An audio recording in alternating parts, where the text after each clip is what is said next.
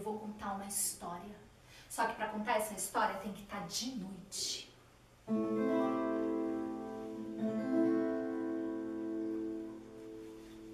Porque dá azar contar a história de dia. Aqui, no sertão do Maranhão, há muito tempo atrás, num tempo em que os santos viviam na terra e os animais falavam, aconteceu uma das mais bonitas histórias de Isabel, uma moça muito formosa, ficou grávida do seu primeiro filho. Quando ele nasceu, numa noite comprida de junho, ela acendeu uma grande fogueira para que todos soubessem do nascimento do menino e lhe deu o nome de João. Sua família era muito pobre e eles, que nada tinham, ganharam de presente um lindo boizinho, todo formosinho. Isabel decidiu deixar João ficar com o boizinho e eles se transformaram em grandes amigos. Estavam sempre juntos, de um lado e para o outro, para cima e para baixo. João cresceu e se transformou num homem de muita fé, muito inteligente e muito trabalhador também. E com o seu trabalho, ele comprou um pequeno pedaço de terra. E lá, todos os anos, ele dava uma grande festa no dia do seu aniversário seus amigos, camaradas e toda a gente. A festa de João era muito conhecida. Todos da redondeza se chegavam nela. O boizinho bombava ao som das matracas, pandeirões e cantorias de toda a gente, debaixo de um céu todo estrelado e com a lua iluminando o terreiro. Era uma boniteza que só. Numa dessas festas estava Pedro, e ele queria muito Bombar na festa dele também. Ô João, tu não me empresta o teu boizinho para bombar lá na minha festa de aniversário, não? Ah, o meu boizinho eu não empresto para ninguém, não. Ô, ô João, é que, é que eu fiz uma promessa, sabe? E nessa promessa eu dizia que levaria o seu boizinho para bombar na minha festa. Ah, Pedro, como que você faz uma promessa com o meu boizinho sem falar comigo antes?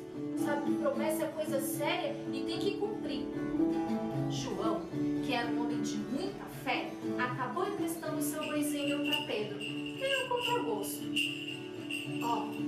Pode levar o meu boizinho para sua festa, mas trata ele com cuidado e carinho, hein? Só a festa e traz ele de volta.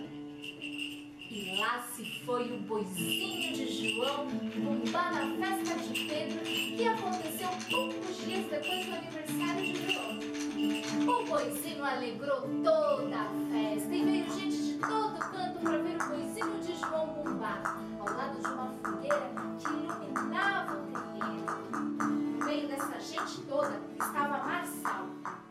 amigo de Pedro. Ele, vendo que João emprestou seu boizinho tão querido para Pedro, não deu outra, queria também. Ih, Marçal, deu maior trabalho pegar esse boizinho com o João. Eu tive que falar para ele que foi uma promessa. Só assim ele me prestou o boizinho. Ah, então eu vou dizer o mesmo para ele. Quem sabe assim ele não me presta seu boizinho para minha festa de aniversário? E olha lá, hein, Marçal, olha lá, hein, cuidado com o que você vai fazer. E lá se foi Marçal conversar com o João e tentar convencê-lo. Ah, mas até tu fez promessa com o meu boizinho, Marçal, mas o que que tá acontecendo? Onde já se viu isso? Ah, João, onde é que tem um boizinho tão formoso aqui nesse sertão? É só o seu boizinho mesmo. Eu vou ficar oferecendo promessa para qualquer boi sem graça? Aí a promessa não tem força. Tá bom, tá bom, Marçal. Pode levar o meu boizinho com você. Mas ó, nada de ficar fazendo extra com ele, hein? Só a festa e já traz ele de volta. O boizinho, que estava bem cansadinho, foi para a festa de Marçal. Chegando lá, ele alegrou toda a festa.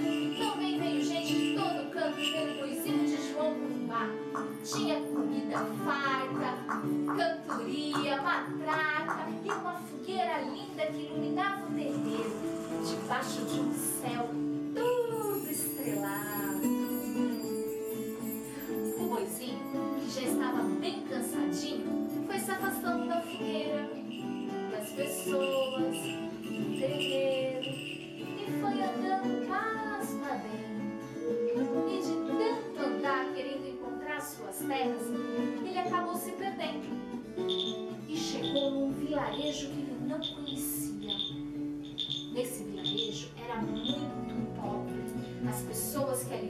não tinha nada, só viviam de farinha e água juntos.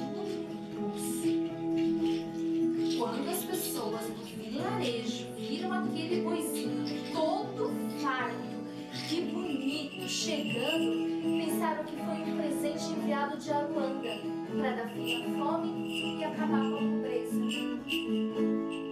Eles abateram o boizinho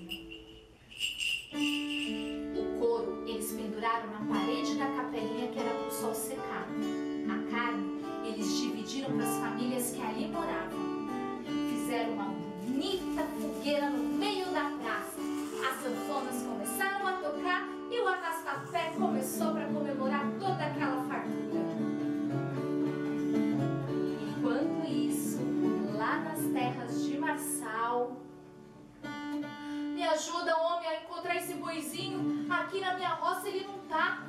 Quando João souber do que aconteceu, vai acabar com a nossa raça, homem. João, que não tinha ficado na festa porque estava muito cansado, chegou bem na hora e escutou tudo. Desesperados, eles saíram para procurar o boizinho em outras roças, terras e vizinhança. Pedro foi o primeiro a chegar naquele vilarejo e deu de olho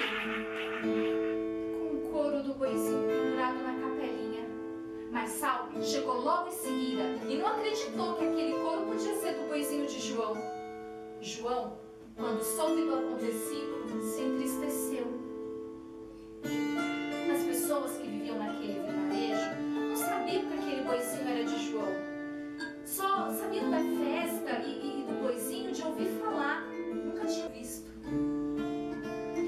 Eles sabiam que só um pedido de desculpas não seria suficiente. Então, todas as pessoas se juntaram e fizeram uma armação em formato de boi com tiras de buriti.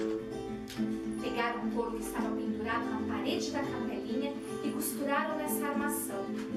Para deixar o boi bem bonito, eles chamaram as bordadeiras do vilarejo para bordar figuras como estrelas, sereia, lua. Colocaram